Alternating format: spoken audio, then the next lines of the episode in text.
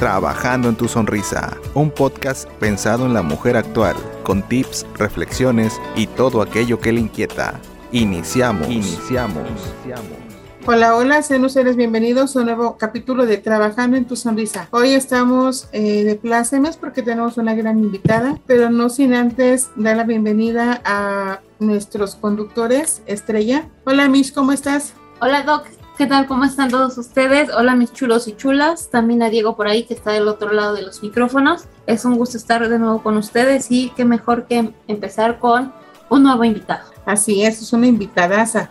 Pero bueno, vamos también a darle la bienvenida a Diego. Hola Diego, ¿cómo estás? Hola, hola Doc, un placer saludarte, un placer saludar a Mitch también y sé que tenemos un tema muy, muy importante el día de hoy y con una gran invitada. Pues así es, Diego, así es, Mish. Tenemos una gran invitada en donde tiene una gran oportunidad de ser una persona experimentada, tiene muchas situaciones, experiencias de vida. Me jacto de decir que es una amiga. Siempre mis amigas andamos en el cotorreo y mis amigas son tremendamente unas personas preparadas y sobre todo con buena vida. Y sin más preámbulo, les voy a presentar a mi amiga Soraima Jones. Hola Sori, ¿cómo estás? Hola, muy bien, gracias a Dios. ¿Y ustedes cómo están? Muy bien, gracias. Qué gusto tenerte aquí. Ay, gracias, gracias. Es un placer estar aquí con ustedes. Ya, ya, finalmente. Y muchas felicidades porque ahí la llevas. Están súper, súper, súper interesantes los programas que has hecho con, mucha, con muchas personas, con mucha información muy valiosa. Y te agradezco muchísimo, les agradezco muchísimo la invitación. No, nosotros agradecemos el tiempo porque también sabemos que eres pues, muy ocupada, pero sobre todo eh, agradecida también que nos has escuchado nuestros capítulos. Sí. Entonces, pues bueno, sobre todo el tema que vamos a hablar de hoy, yo creo que nos va a abrir un poquito el panorama sobre las eh, oportunidades que tenemos en, la vida, sobre todo como mujer, porque este programa es para mujeres, apoyando a mujeres y hecho por mujeres y uno que otro hombre, como dice nuestro nuestro eslogan, pero sobre todo porque eres una mujer aguerrida, eres una mujer con experiencia y eres una súper, súper amiga. Ay, gracias, híjole. me vas a chivear, me vas a chivear, hombre. Y no son cebollosos. bueno, pero aquí bien sabemos que eh, eh, dentro de esas oportunidades y como una mujer emprendedora, empoderada y con experiencia, sabemos bien, muy bien que la, que la búsqueda para un mejor futuro para nuestras familias, para tener nuestro eh, desarrollo personal. Ajá, porque lo primero lo que tenemos que hacer es buscar nuestra felicidad, nuestro desarrollo, nuestro punto de, de enfoque y nuestra situación de buscar una vida mejor para nosotras mismas. Entonces yo sé que tú eres de esas mujeres aguerridas que tienes eh, sobre todo el, objetivo que quieres llegar y es lo que buscas. Sí, sí, es solamente cuestión de querer, porque las oportunidades se dan, pero hay que saberlas aprovechar. O sea, la oportunidad puede estar ahí enfrente de ti, pero si no la tomas, pues se te va y se te va, puede ser a lo mejor la oportunidad que te puede abrir las puertas, no sabes. Sí, sobre todo que, eh, como quien dice, hay que tener las antenitas abiertas, ¿no? Para que llegue toda esa... Eh, aquí, aquí hablamos sobre buena vibra. Otros pueden hablar sobre el decir, ay, la suerte, o hablar sobre el dedo divino de Dios, no sé, cualquier otra situación, pero es que tú estés abiertas a, a recibir esa oportunidad. Y pues bien, sabemos que tú eres una este, oriunda mexicana de Monterrey. Así es, Monterrey, Nuevo León, México. Y tuviste la oportunidad de irte a, Estados Unidos. Así es. Ah, sí, pues sin saberlo así fue. En el 2000, híjole, no, espérate, estamos en el 2000, ya quisiera y eso me diría más jovencita. Ay, sí. no. Quitemos los eh, años. sí, sí, por favor. No, mire, yo no me quitaría ni un año porque todos son años de experiencia, todos los años son bien vividos, eh, con sus luchas, sus este, tropiezos y todo, pero muy disfrutando cada momento, cada año que Dios me ha dado. Eh, pues yo vine en el 98 aquí a Estados Unidos. Estaba yo, me gradué de la secundaria allá en, en, Guadalupe, Guadalupe, Nuevo León, México, y de ahí me vine para directito, no tuve vacaciones de verano ni nada. Salí, me gradué allá y cuando yo llegué aquí, eh, llegué en un domingo y el lunes, el día siguiente, yo entré a la escuela. Pero el rollo cuando tú vienes aquí, hay muchas cosas que no te dicen, muchas cosas que no sabes. Yo cuando entré aquí a la preparatoria, pues estaba con el temor de que yo ahora cómo lo voy a hacer porque yo no sé ni pío, o sea, no sabía nada de inglés, no sabía nada del idioma, nada de, lo que es el valor de la moneda, no sabía ni la cultura, ni nada por el estilo, cómo se manejaban las cosas. Para empezar, cuando tú te gradúas de secundaria y preparatoria, es un mundo diferente. Así es. Y luego te es, es todo que hasta uniforme y cuánta cosa te vas a la preparatoria y es algo diferente, ¿no? Así me imagino que así todavía sigue siendo México. Aquí, pues no nada más para mí fue el cambio de educación, del nivel educativo, sino también el todo, todo mi entorno. Exacto. Entonces, lo que, lo que yo, lo que hicieron, y eso fue porque mi papá les pidió a ellos que me hicieran un examen eh, porque me iban a regresar a secundaria otra vez y yo no, ya la hice, ya no quiero hacer secundaria otra vez. Ya pasó por los exámenes. Ya, y me gradué, me gradué con el este 9.8, que de, de, sí, 9.8 de, de, la secundaria. Entonces yo, no, me costó mucho trabajo. Yo era la de la, la ¿cómo se llama? La de la, escolta. Sí, yo era de la escolta. Yo trabajé mucho para ser parte de esa, porque me gustaba, no, yo quería, yo quería mandar. La capitana. y dense vuelta y, a la derecha, ya. me encantaba ese rollo. Entonces, a mí la bandera no, pues no, yo paso y me iba a cansar con mi manita que si era una arriba y una abajo, que ahí me querían meter a mí, yo no, yo quiero ser la que manda. Pues haz de cuenta que de ahí, este, yo de la secundaria me, me querían regresar por el idioma, porque decían es que ella nunca va a poder graduarse. Si la metemos en la preparatoria, son cuatro años. Aquí son cuatro años. Entras, eh, tienes el, es el 9, 10, 11 y 12 de la preparatoria. Aquí va por números. La primaria, por lo general, ya la empezaron a cambiar, pero la primaria es de primero a quinto. La secundaria es de sexto a el 8 y luego ya la, eh, la, prepa. la prepa ya es del 9 al 12 y luego ya te vas a la universidad.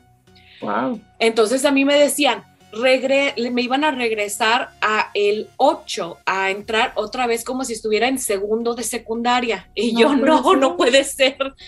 Entonces me hicieron un examen de comprensión, un examen escrito y un examen oral. Obviamente el inglés, nada más no pero porque el examen es en inglés y yo no sabía absolutamente nada. Me pudieron, en aquel entonces estaba el, un, todavía no salía el, el ESL, que es el inglés eh, que te da la transferencia, que te da la oportunidad de aprender en español y darte la calificación en la preparatoria como si estuvieras inglés. Entonces todavía no estaba todo eso. Entonces sí me ponían en las clases bilingües, pero todavía yo tenía que cumplir con el requisito del estado de California, que es en la materia de inglés, de idiomas.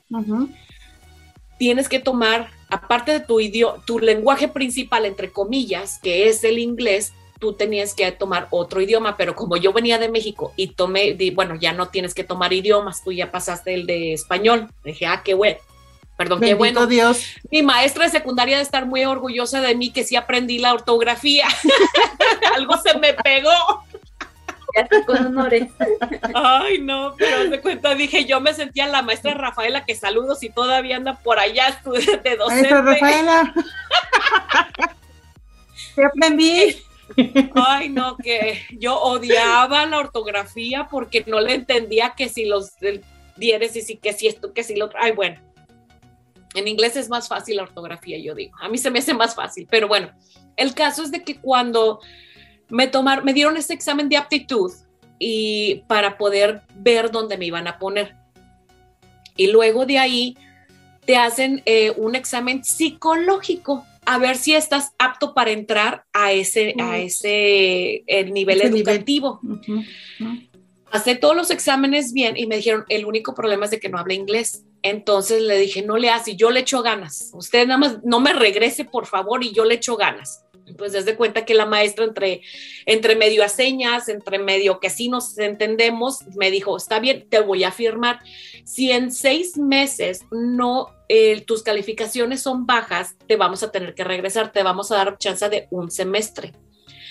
Entonces, entré, entré en ese semestre y me pusieron en la maestra de inglés bilingüe era americana que no hablaba español. Dije, ¿llora? O sea, ella estaba amarillo, yellow y yo ni yo, pues ni hielo, ni, ni, ni hielo, ni pink, ni, ni el hielo que le pones a la cerveza, ni al agua, ni nada. O sea, no sabía yo lo que me estaba hablando. Nada. nada. Entonces, lo que a mí me daba coraje es de que, pues éramos puros mexicanos ya había los mentados pochos, que yo no sabía que eran pocho, yo no sabía que era un pocho, la verdad.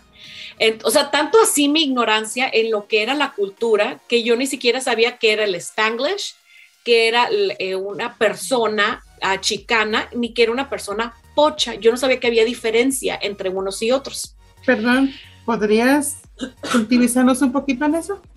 Sí, este, mira, el Spanglish son las personas que hablan mm, eh, más un idioma que el otro. O sea, que eh, tu, idioma es el inglés, pero este, hablas español y no lo hablas mal. El español es el español, por decir, a veces como a mí se me va el rollo a veces, te digo cuatro o cinco palabras en español y el resto en inglés. Eh, si estoy hablando con una persona y mi cerebro a veces ni lo capta. Y es, a veces sale como natural el, el español y el inglés, pero no el español correcto, porque una persona este, pocha te habla un español mocho, un español americanizado. Y los chicanismos, o sea, o la persona chicana, son personas que están eh, americanizadas, o sea, que tienen mucho americanizado en ello, pero traen, pero son hijos, son hijos de hispanos que este, eh, tienen arraigada su cultura, a lo mejor más que uno que vivió en México. Entonces, a lo mejor que uno más, que por decir yo que viví en México, hay muchas cosas que yo no, yo no hago, yo no celebro, yo no, este, no son parte de mí, porque a mí no me educaron así. Y ellos son hijos de hispanos que se sienten más mexicanos que uno. Y si no lo celebras, eh, por decir, un este, eh, a, César, a, César, Chávez, iba a decir, es porque así se llama, pero es César Chávez, olvídate, eres un malinchista, eres esto, eres lo otro, si tú no celebras eh, lo que César Chávez hizo por, por los hispanos aquí en Estados Unidos. O sea, así. Entonces, es un, toda esta cultura es algo que yo empecé a aprender y la aprendí de una forma muy dura, porque gracias a eso yo recibí mucha discriminación de mis mismos compatriotas mexicanos, muchísima, mucho bullying, bullying, pero del bueno, o sea, no del que ahorita que ya, ya me vio mal, no, no, no, era eh, agresiones de tanto que no podías pasar por ciertos pasillos a ciertas horas, no podías ver a, los ojos a ciertas personas porque si no te golpeaban. Entonces era eh, muy fuerte entre, entre los mismos grupos, no se llevaban. Entonces se veían como segunda, terceras clases entre, entre estos mismos grupos y no era como, ay, pues es la diversidad, qué bonito. No, no, no, no. Era un mundo completamente diferente también a lo que yo estaba acostumbrada.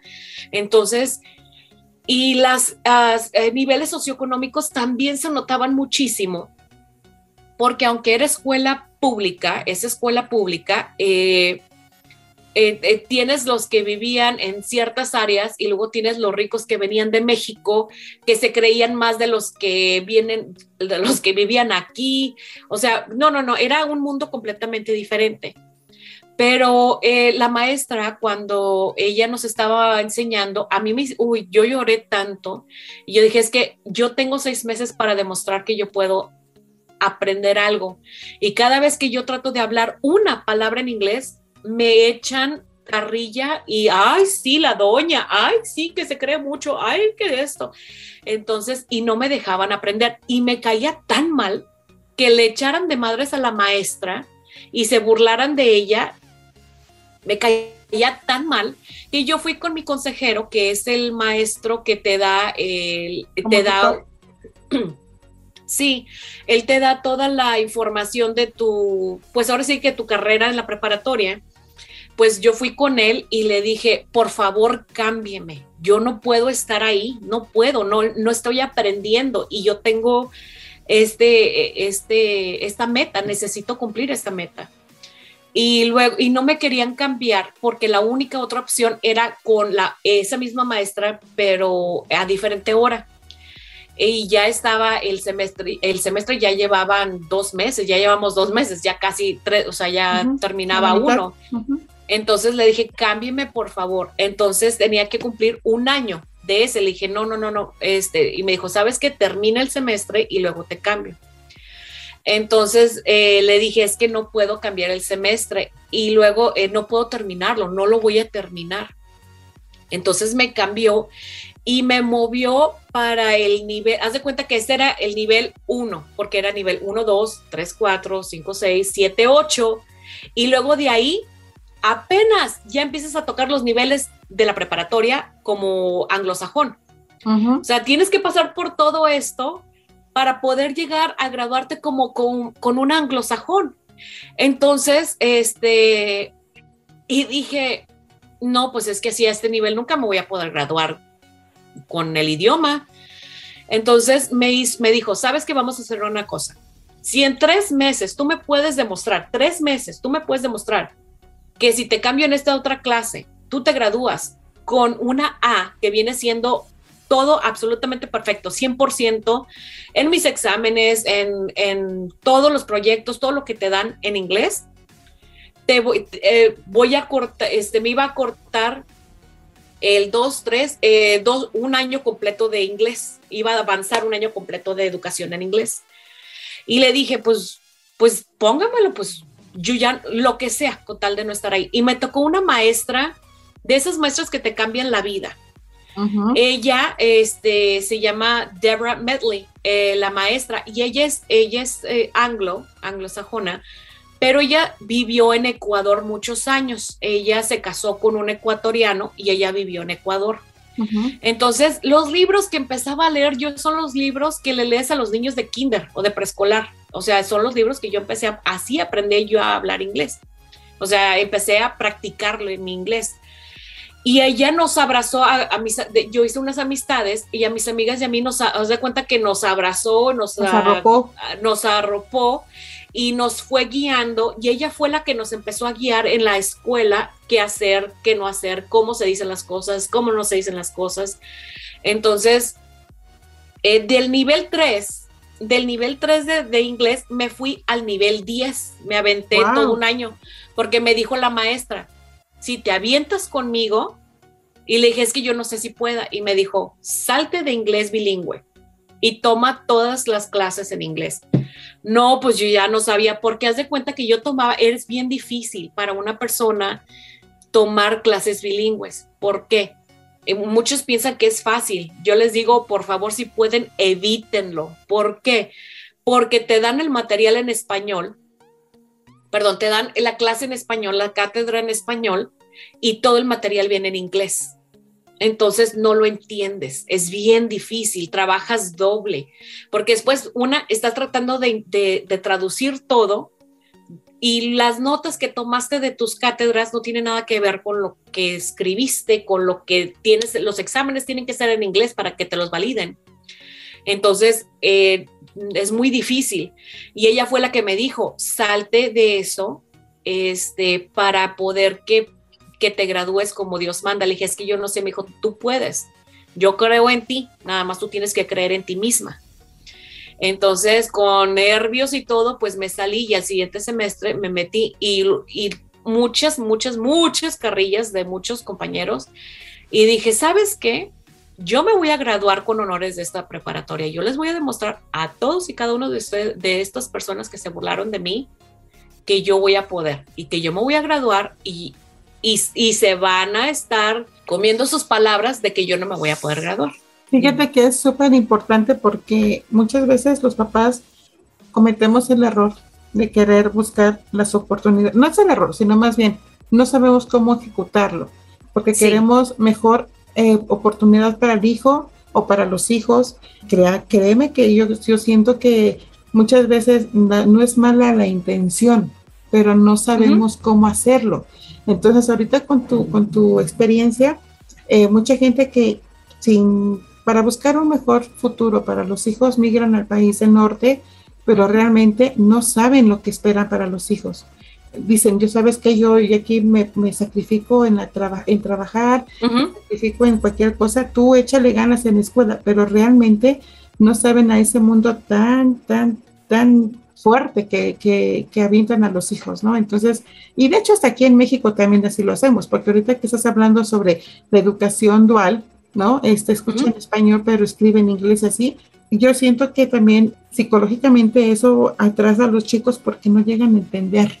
Entonces, qué, qué padre que tú sí lo, lo supiste saltar por tu determinación, por tu objetivo, por tu tenacidad, pero qué padre que también lo estés explicando porque los papás no se avientan, o sea, no saben, no es que sean malos los papás, más bien es que no saben el mundo que enfrentan o que avientan a los hijos, ¿no? Y aparte el idioma también, porque hay muchas cosas, por decir, mi mamá ella no sabe, no sabe, medio se defiende, pero para poder ella hacer investigaciones, para poder saber, y aparte, si le unamos a eso que antes no estaban ah, accesibles las, las formas de información, las fuentes de información como ahorita el internet, exacto. este es era muy difícil saber y encontrar información para poder sobresalir y tomar ventaja de todas las oportunidades que hay disponibles para todos.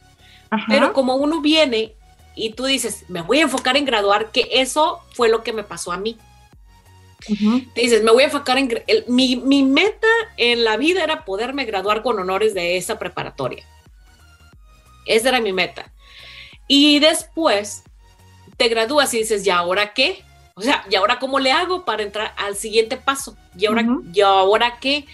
Y a mí, eh, por cuestiones de una de cultura, que no sabes cómo se usa, en la educación aquí, el sistema educativo, no sabes cómo se maneja, y dices, ah, ocupas 44 clases para graduarte, pues bueno, completas sus, ese es tu objetivo, ¿no? Te enfocas así como los caballitos y dices, bueno, ya va. Hago mis 44 clases, felicidades, ya se graduó, ya tiene su diploma de la, de la high school. Bien, gracias. ¿Y ahora qué? ¿Cómo le voy a hacer para pagar la universidad? Porque la universidad pues te cobran por unidad, por la por materias. No, por unidad. Cada, cada materia tiene diferente cantidad de unidades. Ah, Entonces, por decir, las, las, las eh, o sea, las elementales para todas son, por decir, eh, tienes idiomas, tienes ciencias y en eso pues vienen matemáticas. Matemáticas por lo general son cuatro unidades. Las de idiomas son hasta seis unidades por, por clase. Entonces tienes que tener cierta cantidad de unidades. Se usan créditos o unidades. Entonces dices, bueno, ¿cómo le voy a hacer? Porque que te cobran por unidades. Entonces, en uh, aquel entonces, cuando yo empecé, eran en 11 dólares por unidad. Entonces, y los libros me salían mucho más caros que las clases. Entonces, por decir, mis clases me salían en 200 dólares por semestre, perdón, 600 dólares por semestre, y un libro me salía 200 dólares. Entonces dices, ¿cómo le voy a hacer para pagar los libros? Porque no es como que estemos nadando en dinero. mi, papá trabajaba en construcción como para poder ganar este suficiente para poder este costearme la universidad. De ahí fue que yo empecé a trabajar. Y empecé a trabajar simultáneamente a mis estudios. De haber sabido yo de todas las oportunidades que había, a lo mejor me hubiera ahorrado mucho dinero. En cuanto, y, tiempo, la verdad. Este, porque por decir, ocupas 44, 44 eh, clases de preparatoria para graduarte. Yo me gradué con 60 con 60 este, clases porque todas las demás adicionales que tuve que tomar y sí me gradué con honores, eh, tuve el promedio, del tercer promedio más alto de, de, los 700 estudiantes que éramos. De ahí tienes que hacer una aplicación para transferirte a una universidad y tienes que esperarte a ver si te aceptan. Y cada aplicación cuesta dinero. Eh, tú aplicas y depende si es este, escuela privada o escuela pública o estatal, porque son tres tipos de, universidades, ya ves eh, cuánto cuesta la aplicación y, y, el tiempo. Y aparte es lo que a mí no me dijeron, que de tal fecha a tal fecha, creo que era de mayo a junio, que es cuando tú tienes que aplicar a ver si te aceptan para la universidad. Otra cosa que no me dijeron a mí, que, era, que es muy importante para que te acepten en la universidad y te pone adelante de los demás.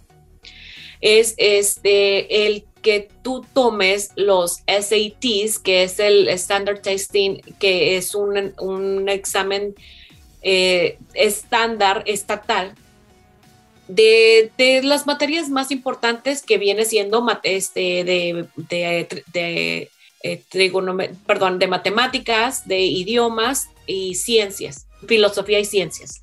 Te ponen estos exámenes y de ahí sacan un puntaje. Si sacas un puntaje alto, y este examen dura tres días, te lo administra la escuela. Dura tres días, ocho horas, este examen. Entonces, eh, ocho horas cada día, algo así. Bueno, en aquel entonces es lo que duraba. Hay veces que nada, te, eh, dura toda, te lo ponen toda la semana. Te distribuyen tus horas en toda la semana y lo tienes a la misma hora todos los días y vas, haz de cuenta, tú tienes, te haces el examen, te, te regresas, te dan el puntaje y ya que tengas tú el puntaje de, este, si tienes uno alto, tú lo pones en tu aplicación, tu puntaje, o te o mandas pedir una copia este, certificada de ese examen, se los mandas a la universidad y si es un puntaje alto, te aceptan, pero de volada. Entonces, eh, y no tienes que esperarte mucho y no tienes que estar en lista de espera. Eso yo no lo sabía. no lo sabía y tienes que prepararte y mucha gente, ay, pues bueno, los SATs y que los exámenes esto y, yo no sabía que tienen que, que hay programas y eh, de hecho hay tutoría especial para prepararte para estos exámenes porque son muy importantes para que te acepten en la universidad.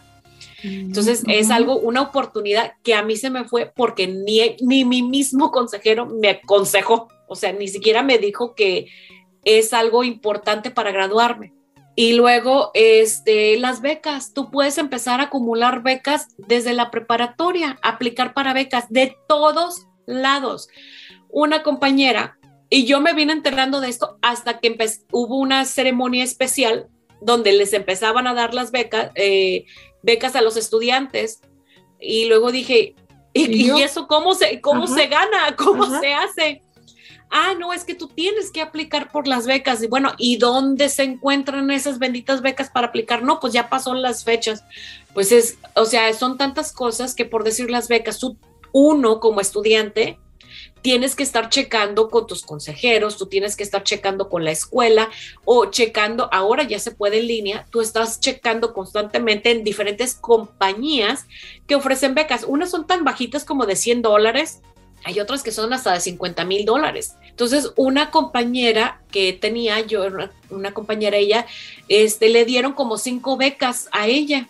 Y ella era, eh, pues, su, la primera generación en, graduarse de familia muy humilde. Entonces, ella, eh, que ellos venían de Michoacán, ella eh, le dieron, pero ella a ella sí alguien le dijo, una de sus amistades, a ella sí le dijo. Entonces a mí me dije, yo otra oportunidad más que se me va. Entonces es el buscar en todos estos lugares, por decir, ella decía, no, pues que este restaurante está dando beca, pues aplicar. Y lo que tienes que hacer es, seguirlos, ellos te dicen exactamente cómo aplicar. Te dicen, ay, escribe una carta sobre tu vida y tú ahí las vas escribiendo, se las mandan y si te dicen, ah, me gustó, te mandan el dinero y ya, sin compromiso ni nada. O sea, no te piden nada más que eso. Así de fácil puedes recibirte una beca. No tienes que trabajar, no tienes que hacer, más escribirlo, redactarlo bien y lo mandas. Y si les gusta, te dan la beca. Y a veces dicen, tenemos 100 becas que vamos a dar, o tenemos 5 becas que vamos a dar.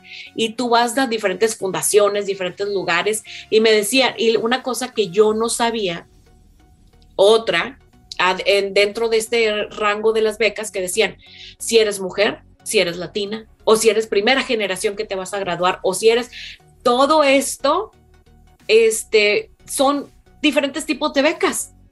O sea, hay opción para todo ese tipo de becas así. Entonces, hay muchos que se costearon la universidad desde saliendo de la preparatoria y ya no tuvieron que pagar nada. Y hay becas que te dicen, nosotros te costeamos todos los libros de la universidad hasta que te gradúes. Y si tú decides ser doctor, te pagan toda la universidad. O sea, los 12 años, los, lo que tomes, te lo pagan toda la carrera. Depende de las becas y de, de cómo apliques. Y en la universidad es parecido, por decir, eh, no, es, no es tan vasto de preparatoria a universidad, pero también están disponibles. En la universidad es más como aplicar para la ayuda financiera estatal, perdón, federal, que se llama FAFSA. Es una eh, ayuda que es, este, se llama eh, studentaid.gov, eh, que es como estudiante, ayuda al estudiante.gov.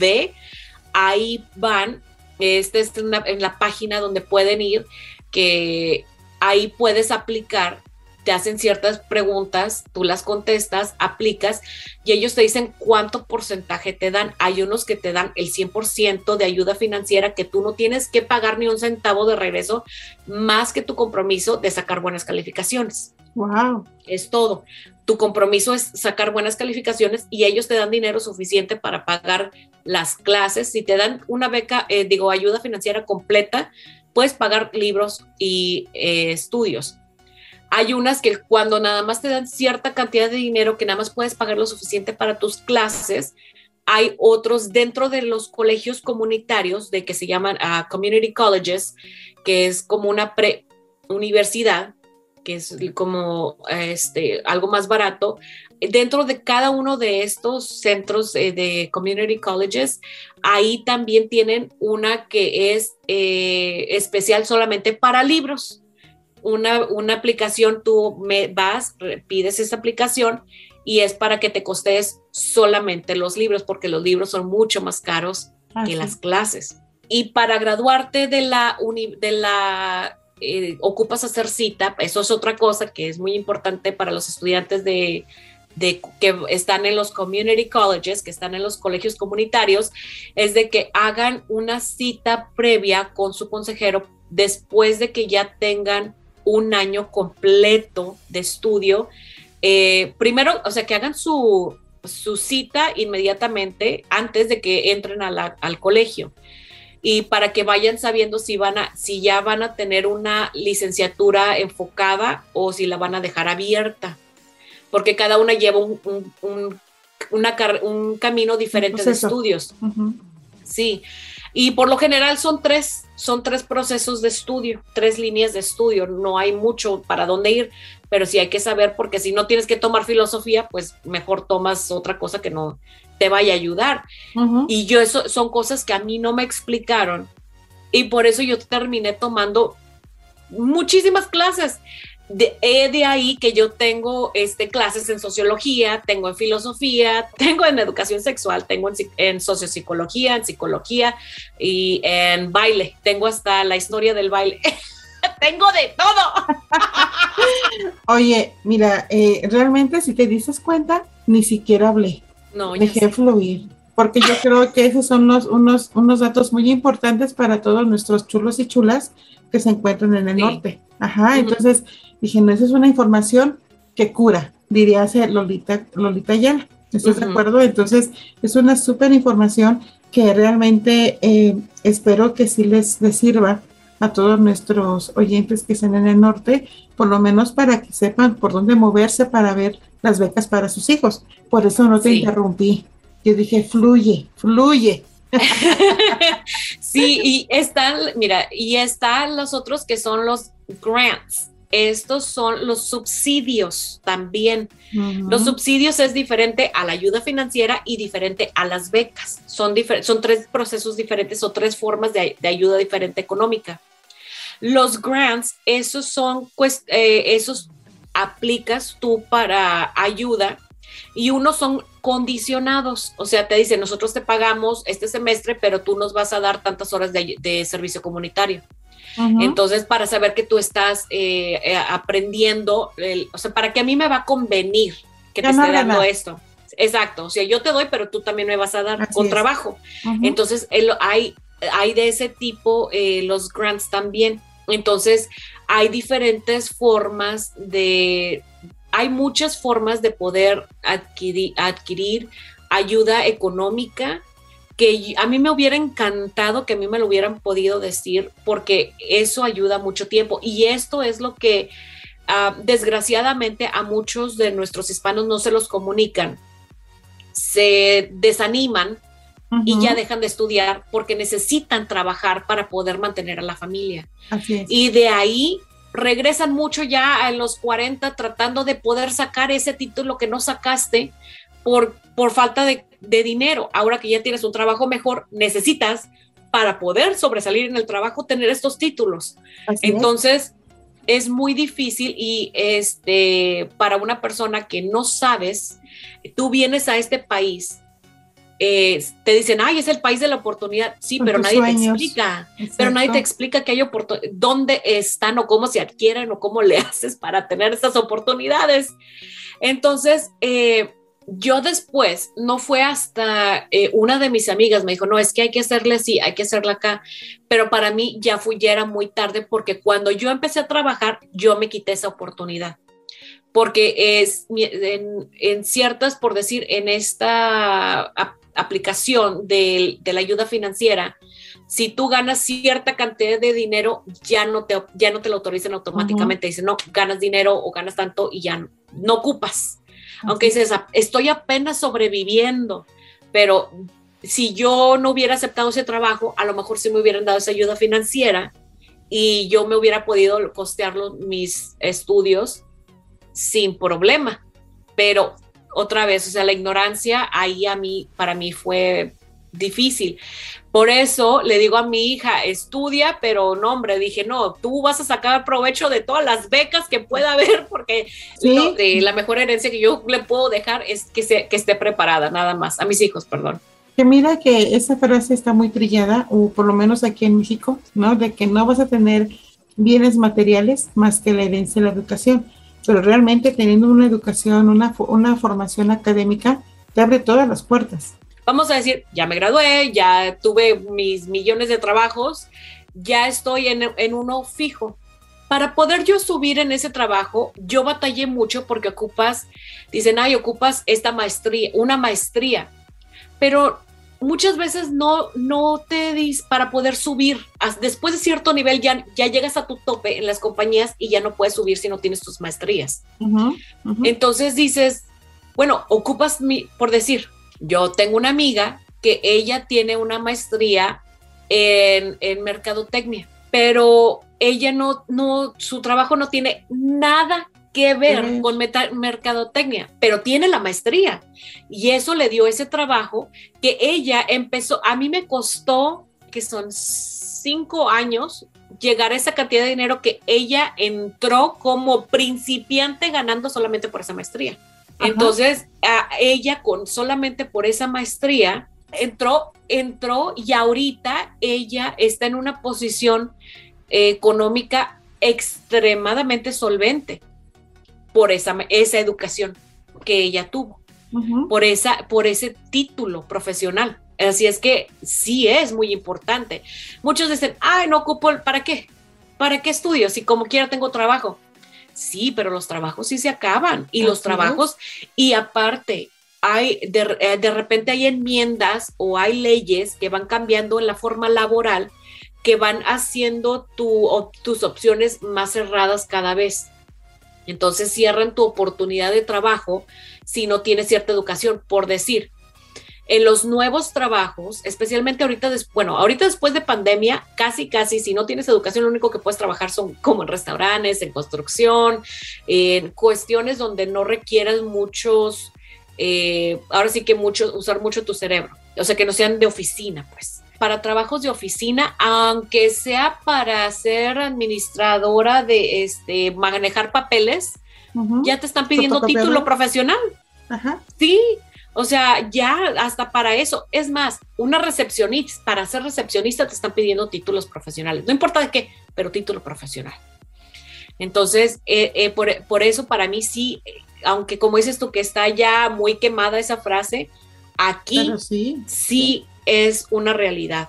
Entonces, eh, yo te digo, no sé qué tanto así sea en México, pero aquí sí, porque hasta para poner un puesto de hamburguesas necesitas tener título. Wow. Sobre todo, fíjate que, bueno, en, mi caso, tengo varios amigos que sí tenían como que el sueño de, de hacer una especialidad, o bien el sueño americano de decir, ya tengo una carrera aquí, ya tengo un título aquí, ¿no? Y me voy a Estados Unidos, me voy al norte para este, estudiar a lo mejor una especialidad o para tener ya un mejor estilo de vida. O sorpresa, se van para allá y no le validan la carrera. No, sabes que, eh, mira, yo sí tuve mucha suerte que a mí sí me validaron todos mis estudios, mis estudios de México, aunque fuera solamente secundaria, pero ya ves que me querían quitarla, eh, hasta eso me querían bajar dos años, quitarme dos años de estudio, pero porque salí muy alto a nivel académico, por eso me dejaron. Y, por eso me pusieron como un ultimátum de que tienes que aprender esto, pero no te validan los estudios. Es un relajo para poder que te validen, tienes que, no, y un dineral, y aún así no te lo validan completo y no se puede. O sea, es muy difícil, muy, muy difícil y carísimo el proceso para poder validar tus estudios y muy largo el proceso. Aquí hay muchos eh, cirujanos eh, en limpieza. Muchos cirujanos plásticos eh, y muchos, muchos y eminencias de otros países de, de Rumania, de, Rusia, trabajando en, en cuestiones de mantenimiento de edificios corporativos, por la falta de... Yo conocí a un doctor, él era doctor en su país de Filipinas y él recogía basura porque es el único que no le validaron nada y el único que él podía, por, porque por el idioma también, porque él no sabía mucho inglés. Entonces es lo único que, que él pudo encontrar trabajo aquí. Y de ahí, porque no tienes estudios, no tienes ni peor, peor que uno, porque uno dices, bueno, tienes, no llegaste a, a, esta maestría, pero tienes esta licenciatura o tienes esto. Entonces a él fue peor, porque a él no le validaron absolutamente nada. Y yo ya llevo más de la mitad de mi vida viviendo aquí en Estados Unidos, así es que para mí, ahora, si tú me preguntas a mí si yo volvería a pasar por todo lo que yo pasé para poder estar donde estoy, yo lo volvería a hacer todo tal cual, porque eh, dentro de este proceso, yo tuve muchos, muchos angelitos que como quiera me fueron ayudando y apoyando en el proceso para poder estar donde estoy. Y si no fuera por todo eso, pues no, no hubiera conocido a mi esposo ni tener, tener a los hijos que tengo. Entonces, eh, soy muy agradecida, estoy agradecida con la vida por las oportunidades que he tenido. Fíjate que eso tiene que ver mucho para, para empezar por tu determinación. ¿Estás? O sea, tú te enfocaste, tú tuviste tu objetivo, tú lo ejecutaste y buscaste tu meta, que es lo que, lo que siempre hemos he tratado de fomentar ahora aquí en Trabajando en tu Sonrisa, en donde las mujeres se, se empoderen. Ajá, ojo, es empoderarse. Ajá, es, es, es el creerse que uno puede, el decir, ¿sabes qué? No solo, si ella puede, yo también puedo. Entonces, y de ahí eres un ejemplo súper eh, importante porque habla de tu determinación, de tu objetivo, de tu tenacidad porque realmente todo lo que tú pasaste en el proceso para sacar tu, tus estudios, pues sí, era progreso. Entonces, y, y, y, al principio tú dijiste una cosa muy, muy fácil, tú no borrarías tus años ¿no? de experiencia.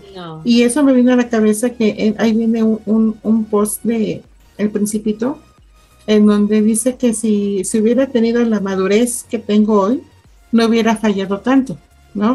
Entonces le contestan y dicen, no, si no hubieras fallado tanto, no tendrías la madurez que tienes hoy. Exactamente. Entonces, es, va de la mano eh, la situación de experiencia, pero con determinación y ya tienes tu objetivo realizado. Y ahorita, pues como tú dices, ¿no? Enfocarte en la educación de tus hijas, aprovechar todo lo que da ese país, porque si bien no es que digamos, eh, México es lindo y querido, México es hermoso. Y nada que ver con la gente, y no estoy señalando ni mucho menos, pero el país del norte sí brinda mucha oportunidad, lógicamente, si tú te aplicas. Bueno, e, eso es, es que muchos dicen, es que vienen con la idea de que todo se les va a dar en los pies y sabes que erróneamente eh, yo pienso que muchas personas que desgraciadamente no saben o no tienen acceso a información por la misma pobreza de Sudamérica, de Latinoamérica, vienen con la idea de que todo se les va a dar y, no, hay que trabajar bastante hay que trabajar mucho, mucho. Yo, yo digo, es que sí es el país de las oportunidades para el que las busca. Así es. O sea, es la oportunidad, las oportunidades para el que le machetea, para que le trabaja, para el que se quema las pestañas estudiando, para que el que se esfuerza, para ese sí hay oportunidades. Pero el que viene que me mantenga el gobierno, pues lo siento mucho porque vas a vivir con muchas carencias. Entonces, yo he trabajado mucho toda mi vida. A mí me tocó estar estudiando durante la recesión que hubo muy fuerte. Mis padres eh, perdieron su trabajo y me tocó a yo conservé mi trabajo y a mí me tocaba solventar los gastos de la casa, que eran muchos, porque era, tenía mi hermano menor que él estaba en la primaria y este, pues éramos eh, papá, mamá y mis dos hermanos en ese momento. Entonces, fue algo muy difícil, un momento que dices, bueno, pues, ¿qué haces? Pues encontrar otro trabajo.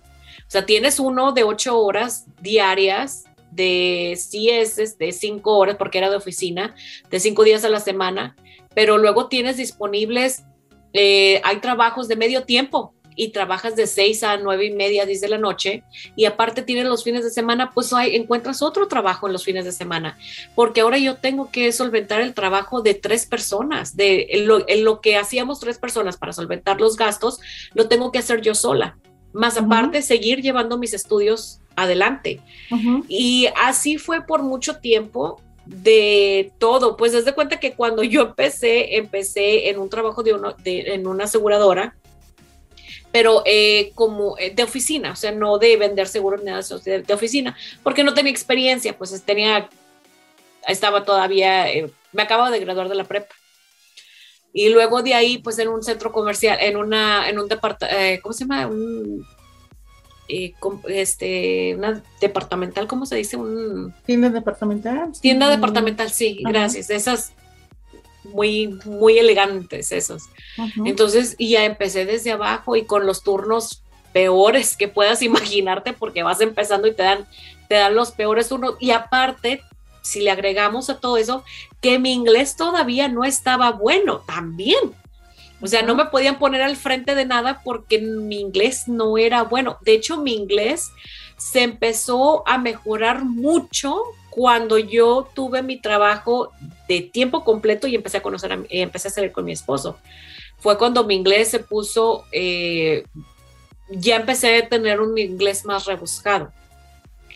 Este, pero, pero sí fue, eh, esas, sí hay las oportunidades solamente para las personas, o sea, si le macheteas, si le buscas, encuentras.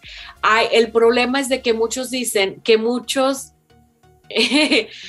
mira, me tocó en un, en un trabajo una muchacha, hija de hispanos, que eh, yo, a mí me tocó entrenar a la muchacha en lo que es el trabajo. Yo ya tenía un año trabajando ahí, me dijeron, entrenarla por favor en, el día al día de, de, tu trabajo, porque va a ser lo mismo, pero en otro lugar. Ok, perfecto. Pues entrenó la muchacha, le dije, mira, aquí, aquí. Y la cosa es de que a mí no me da, si me dicen, mira, una cosa y muy importante que a mí me enseñó mi, mamá, eh, valores, fue igual saluda a la persona de limpieza como tú saludas a la persona del dueño de la compañía. Son personas y todas merecen respeto. Esta muchacha eh, viene y ella siempre había vivido en Estados Unidos y nunca había sufrido de carencias de ningún tipo. Yo fui muy pobre, muy, muy, muy, muy pobre, con muchas carencias.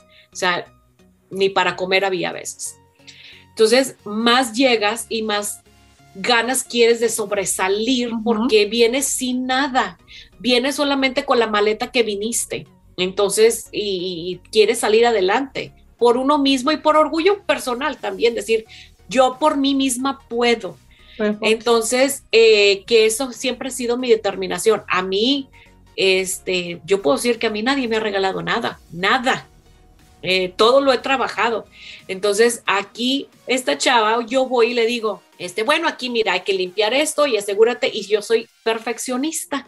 Entonces le dije, esta, si vas a hacer el trabajo, hazlo, pero bien hecho y siéntete orgullosa del trabajo por más eh, miserable, porque ella decía que era un trabajo miserable.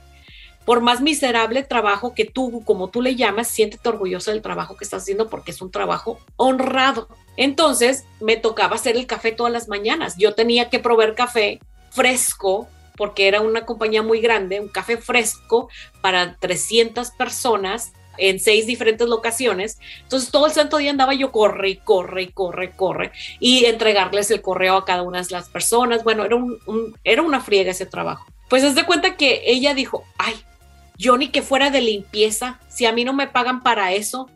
Digo, oye, pero está en la descripción de tu trabajo. Dijo, yo no voy a hacer esas cosas.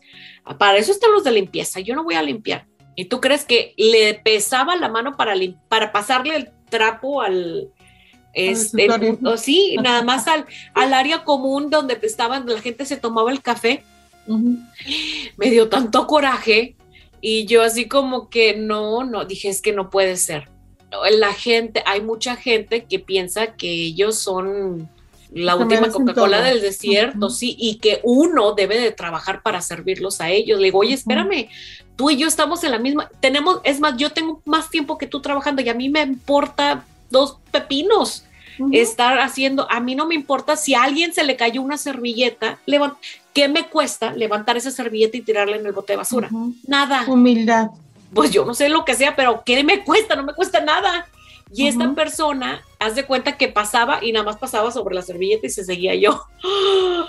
No puede ser, así como que me, me explotaba la cabeza porque decía, es que no puede ser. Y ese tipo de cosas, con ese tipo de personas son las que me enfrenté mucho. Y yo decía, ya se me hace que por ese tipo de personas a mí me hacía hacer, trabajar más.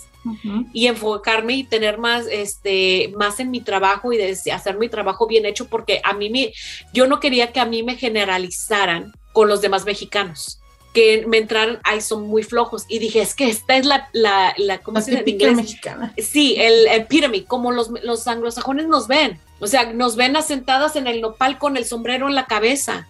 Eh, tomándote la siesta, nos ven flojos, nos ven como que no, no hacemos nada. Y luego viene esta y hace exactamente eso, nada, y yo, que la canción. Entonces, a mí eso decía, no, es que yo no quiero que a mí me pongan en ese, eh, yo quiero demostrar que si conmigo se topa una persona que no conoce los mexicanos y yo soy la única mexicana que conoce, pues que se lleve una buena, una buena, uh, gracias, una buena imagen sobre los mexicanos, que no se lleven una decepción o que sigan hablando mal de los mexicanos. Para mí yo lo tomé como una responsabilidad. Eh, de, llevar una buena imagen y de tener una, una ética profesional muy estricta. Yo es muy, muy, muy estricta en la, en la ética.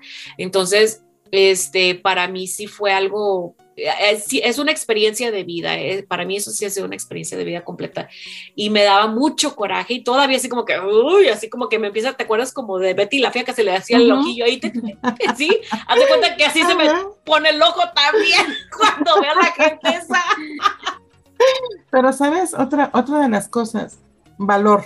Tú tenías el valor de enfrentarte al mundo, o sea, tu, tu valentía, tu, tu tenacidad, vuelve a lo mismo, hacía que minimizaras esos detalles que a lo mejor esa chica no lo, no lo tomara.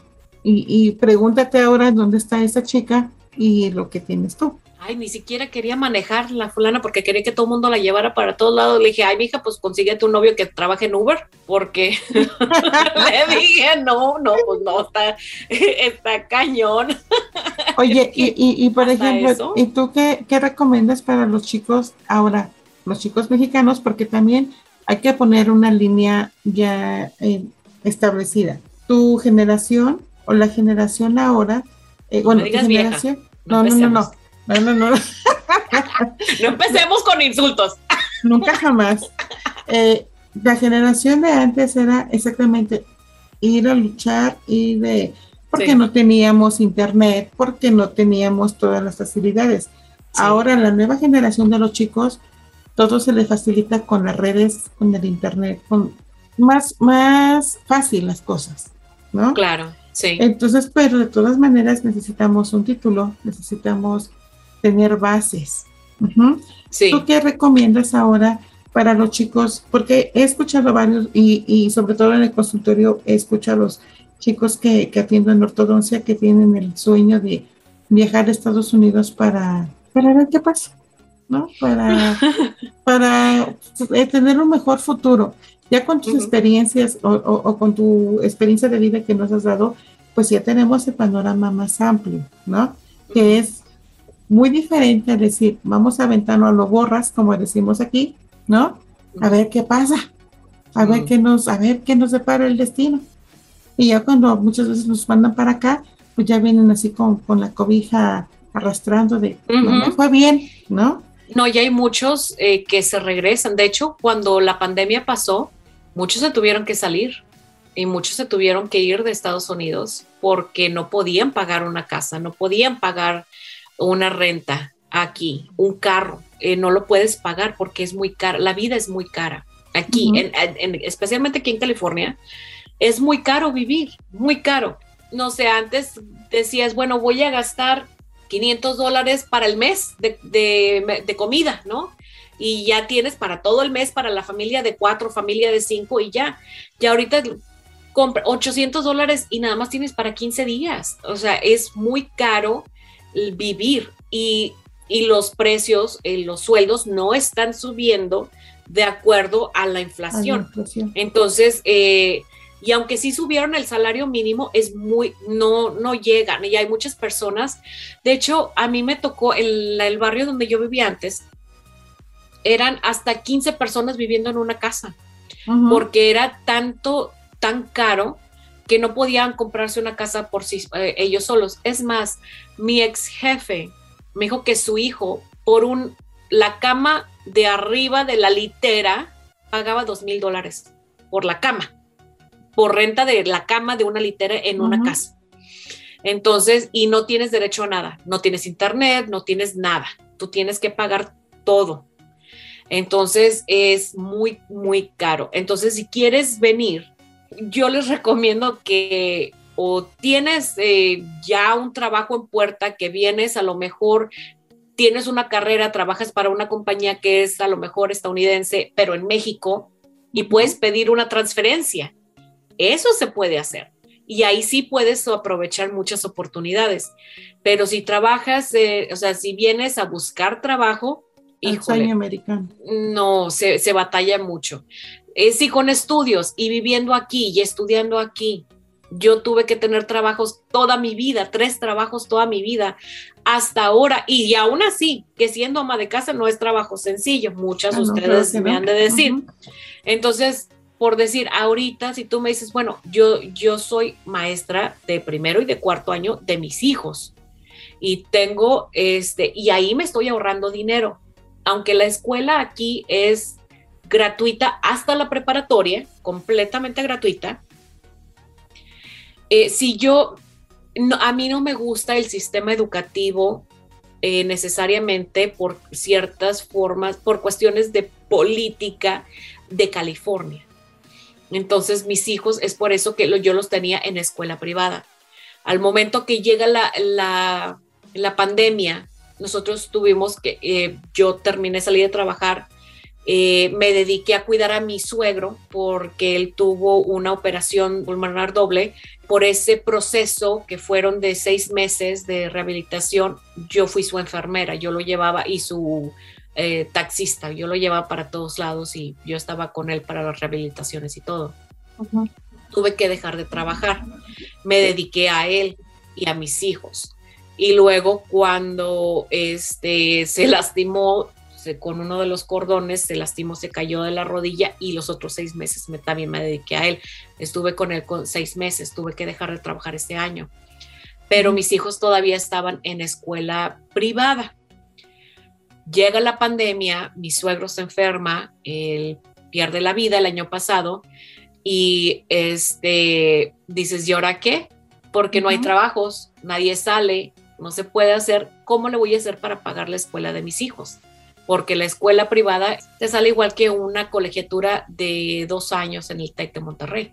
O sea, es así de caro. Entonces, eh, porque yo tengo primas que trabaja, que estudiaron allá y me dijeron, oye, pues es lo que a mí me sale casi toda la carrera de arquitectura en, en el TEC, lo, un año escolar de, de primaria, de año primaria. O sea, es muy caro. Y le dije a mi esposo, pues no lo vamos a poder pagar, definitivamente. Pues de ahí tomamos la decisión de yo darles las clases, porque yo ya tenía las certificaciones para dar clases. Pues dije, bueno, pido los currículos y yo les doy las clases.